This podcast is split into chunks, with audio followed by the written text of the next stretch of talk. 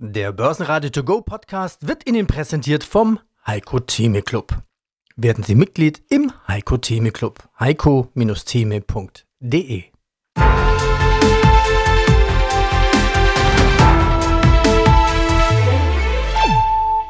Börsenradio Network AG Marktbericht Naja, wenn die Amerikaner nicht mit dabei sind. Heute haben die US-Börsen geschlossen aufgrund des Labor Day Feiertags. Somit haben wir heute so eine Art Labor DAX mit Gewinnmitnahmen. Herzlich willkommen zum Börsenschlussbericht. Mein Name ist Peter Heinrich und ich bin hier im Studio von Börsenradio.de mit meinem Kollegen Andreas Groß. Der DAX ging heute am Montag mit einem Abschlag von einem Prozent auf 15.825 Punkte aus dem Handel. Der Eurostox 50 ebenfalls minus 0,1% tiefer bei 4.276 Punkten.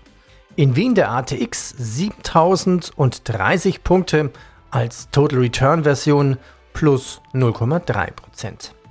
Der DAX sah heute Gewinnmitnahmen, nachdem er ein Plus zur Handelseröffnung verzeichnet hatte. Die Bullen und Bären liegen weiterhin im Clinch, während die Bullen die 16.000 Punkte Marke und die Bären den Tiefpunkt der letzten Woche bei 15.630 Punkte im Blick haben. Besonderes Interesse wird es rund um die Zinssitzung der US-Notenbank am 20. September werden. Fritz Mostberg, Erste Group Bank AG in Wien. Was sind denn kaufbare österreichische Aktien? Ja, also da würde ich einen Mix einerseits internationalen Werten bevorzugen und gleichzeitig natürlich an CE-Plays, also Unternehmen, die stark in Zentral- und Osteuropa verwurzelt sind. An den internationalen Werten haben wir beispielsweise zurzeit auf der Kaufliste und all das ist, bei, ist auch auf unserer Webseite und Research-Webseite der Erste Group natürlich in dem Equity Weekly zusammengefasst. Da würden wir aktuell von den internationalen Werten eine FACC interessant sehen und auch eine Do Co beispielsweise und im Zentral- und Osteuropa-Bereich eine Strabag, eine VIG und eine Telekom Austria. Also FACC, Do Co, Strabag, VIG und Telekom Austria. Was waren denn die Überraschungen bisher 2023? Und das kann man ja positiv sehen und gleichzeitig auch negativ. Ja, das kann man positiv und negativ sehen. Wenn man jetzt nur rein year to date, also seit Jahresbeginn die Top- und die Underperformer heranzieht, dann war es vielleicht doch auch so, dass eine EVN, die eher nicht so liquide ist wie die großen ATX-Werte, eine positive Überraschung dargestellt hat, weil sie eine Performance von fast 36 Prozent plus hingelegt hat, aufgrund einer eindeutigen Unterbewertung. Aber allein weil die EVN ja auch der, Verbund beteiligt ist, kommen da im Jahr nur an Dividende für die EVN um die 160 Millionen Euro herein. Also aufgrund dessen war die EVN sicher unterbewertet.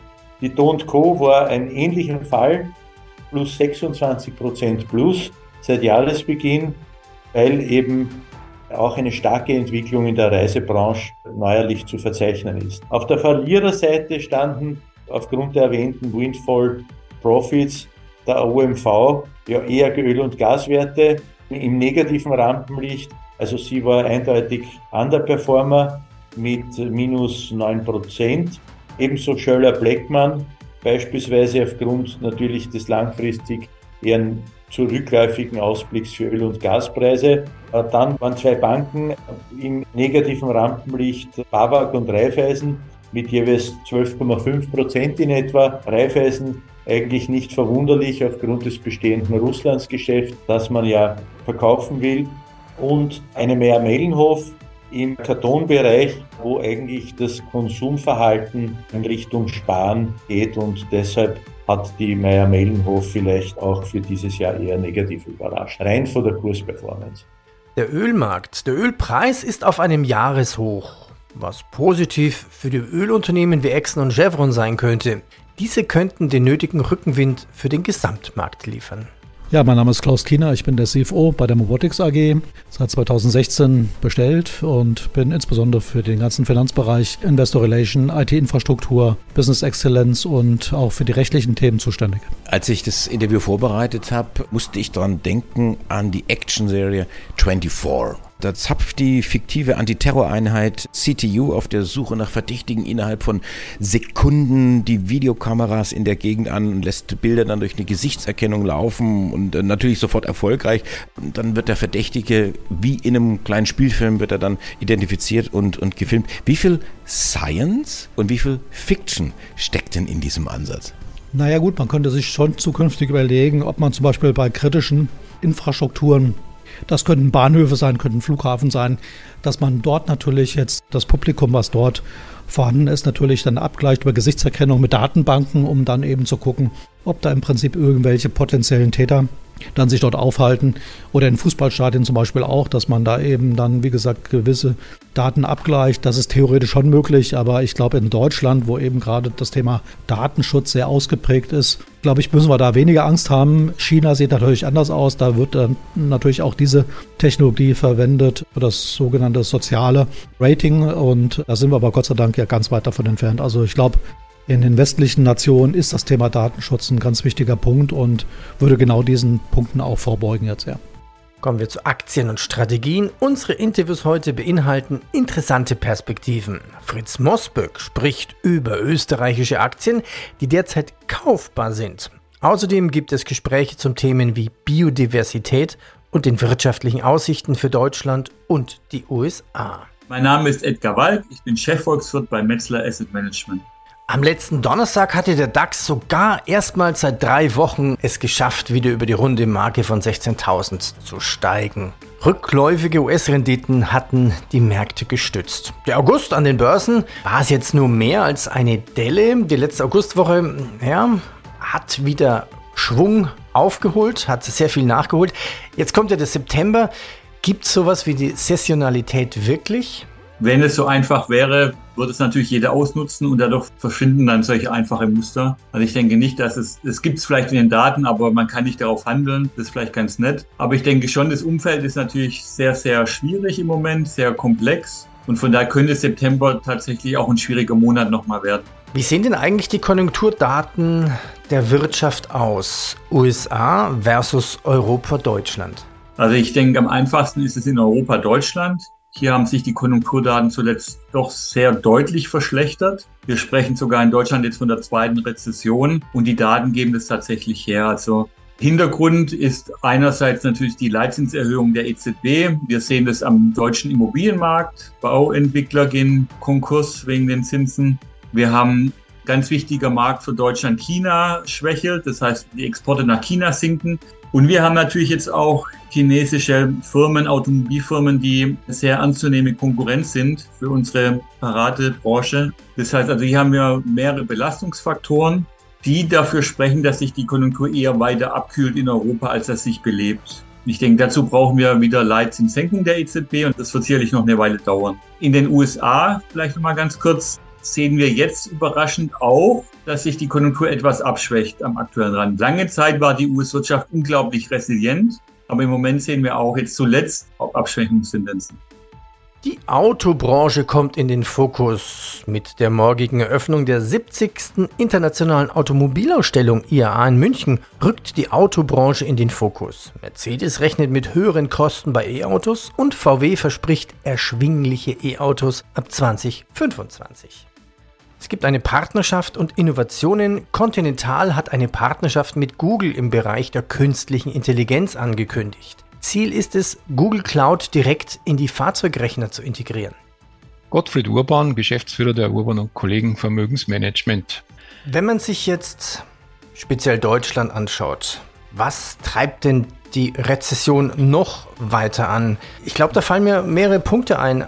Einmal die Werkbank China. China kann plötzlich Dinge selber machen, wo wir sonst profitiert haben. Also China hat plötzlich konkurrenzfähige Autos. Da muss sich die deutsche Industrie wirklich warm ja, anziehen und aufpassen, dass sie nicht den Markt in China verliert. In der Tat ist die deutsche Industrie natürlich geprägt von der Automobilindustrie und im Autosektor.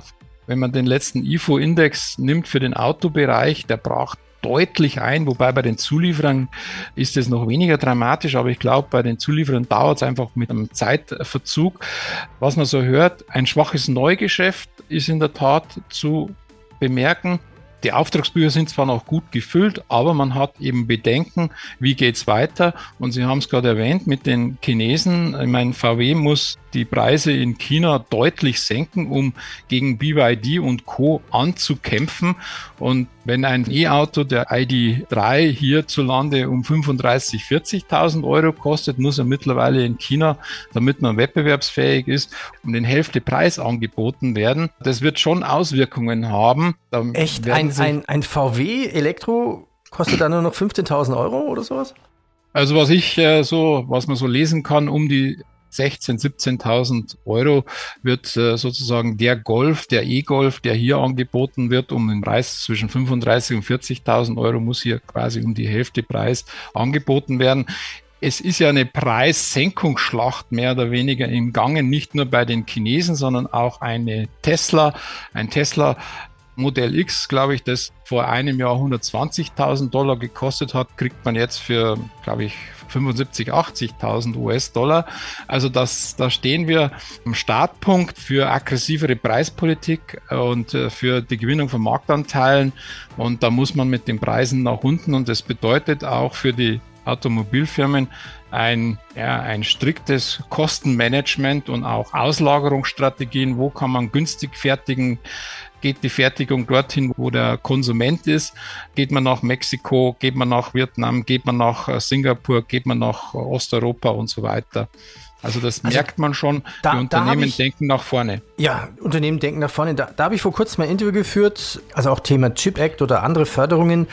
Hm. Eine Firma sagte mir, hey, in den USA bekomme ich innerhalb von acht Wochen alle meine Genehmigungen, die notwendig sind für eine neue Fabrik und noch Zuschüsse und in Deutschland wäre das nie unter eineinhalb Jahren möglich. Genau der Punkt. Also die Unternehmen schauen natürlich und merken natürlich, dass das politische Umfeld und das regulatorische Umfeld in anderen Regionen und Ländern vielleicht interessanter ist. Also man bleibt hier aber verlagert sozusagen Produktionsstätten und davon profitieren natürlich äh, andere Länder weil wenn ich eine neue Produktionsstätte aufbaue, gibt es dort auch sozusagen eine Infrastruktur, die davon profitiert. Also andere Unternehmen, die dort ansässig sind, die einfach von diesen neuen Investitionen der ja, Konzerne in diesen Ländern profitieren.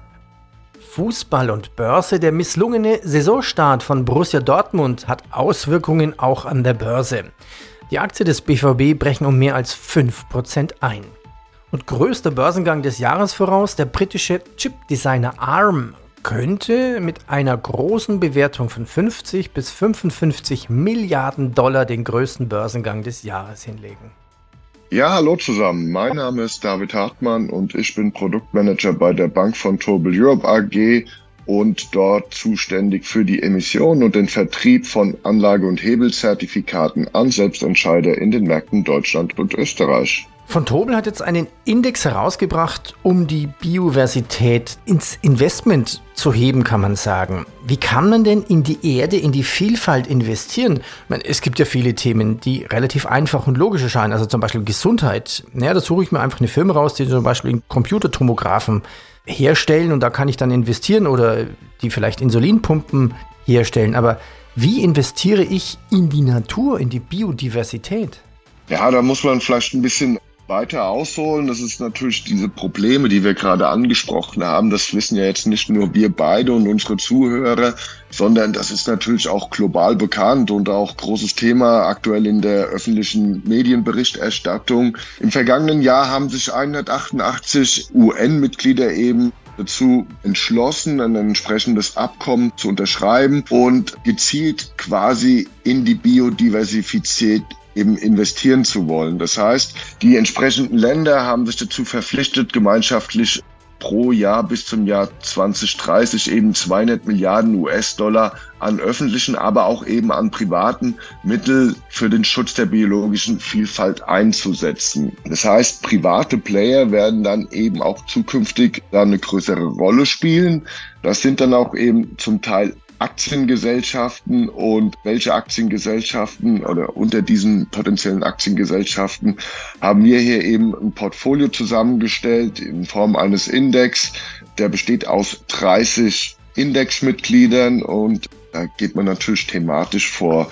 50 Prozent der Indexmitglieder, das sind Unternehmen, die sich vor allem mit dem Naturschutz beschäftigen. Also die müssen einen bedeutenden Teil ihres Umsatzes mit der nachhaltigen Nutzung natürlicher Ressourcen wie Land und Wasser erzielen. Dann kommt auch das Thema Naturwiederherstellung mit 30 Prozent, wird es im Portfolio reflektiert. Das sind Unternehmen, die eben zum Beispiel schauen, dass natürliche Ressourcen geschützt werden, beziehungsweise dass deren Verschmutzung eben verhindert wird. Hier kommen beispielsweise Unternehmen in, in Frage, die sich mit Abfallminimierung beschäftigen oder auch mit Recycling. Und 20 Prozent ist das Thema Naturförderung. Hier sind vor allem Unternehmen, die vielversprechende Patente im Zusammenhang mit der biologischen Vielfalt besitzen oder Einnahmen aus Produkten und Dienstleistungen erzielen, die zur Bewältigung des Klimawandels beitragen. Also, soweit zum Auswahlprozess. Dann kommen 30 Firmen raus. Hättest du ein paar Beispiele, wie die Firmen heißen, was da so dabei ist? Klartext Wirtschaft, der Podcast für die Macherinnen und Macher von morgen. Mein Name ist Andrea Gerhardt. Mein Name ist Frank Fercher. Wir reden hier über alles, was die Wirtschaft bewegt. Wir sprechen über alle wichtigen Fragen, zum Beispiel, welche technischen Innovationen beeinflussen denn eigentlich das moderne Unternehmertum oder mit welchen Strategien kann der aktuelle Fachkräftemangel effektiv bewältigt werden. Hört rein. Überall, wo es Podcasts gibt. Ja, das ist super interessant. Also da sind viele Unternehmen dabei, die habe ich vorher noch nie gehört. Das ist ja häufig so, wenn man so ein Tracker-Zertifikat auflegt, das dann sich im Bereich zum Beispiel digitalen tummelt, da sind ja häufig Player dann drin wie Amazon, Apple, die kennt man. Hier bin ich jetzt mal die 30 Indexmitglieder durchgegangen und muss sagen, der größte Teil von denen, der war mir vollkommen unbekannt. Würde ich fast die Zuhörer mal einladen, auf unserer Webseite vorbeizuschauen. Zertifikate.fontobel.com. Da gibt man, beziehungsweise da, da sieht man einen Blogbeitrag eben mit unserem Interview. Das entsprechende Produkt haben wir auch verlinkt. Und äh, wenn man da auf die Detailseite des Produkts geht, da sieht man Factsheet und kann sich eben die entsprechenden Zusammensetzungen dieses Index zusammen anschauen. Und da sieht man, da ist wirklich also es würde mich wundern, wenn ein Zuhörer die Hälfte der entsprechenden Unternehmen kennen würde. Ja, und noch weitere Meldungen des Tages. Google feiert sein 25-jähriges Bestehen. Ein weiterer Meilenstein für das Unternehmen, das immer mehr Bereiche unseres Lebens beeinflusst. Das waren die wichtigen Nachrichten des Tages von börsenradio.de. Gehen Sie doch auf unsere Webseite, wenn Sie die Interviews in Langform hören möchten. Einfach Passwort vergeben mit Ihrer Mailadresse. Ja, und dann hoffen wir, dass es Ihnen gefallen hat und Sie morgen auch wieder einschalten. Ich danke Ihnen, viel Erfolg an der Börse. Börsenradio Network AG Marktbericht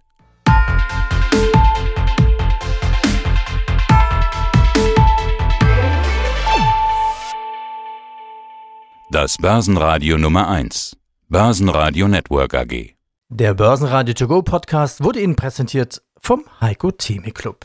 Werden Sie Mitglied im Heiko Theme Club. heiko-theme.de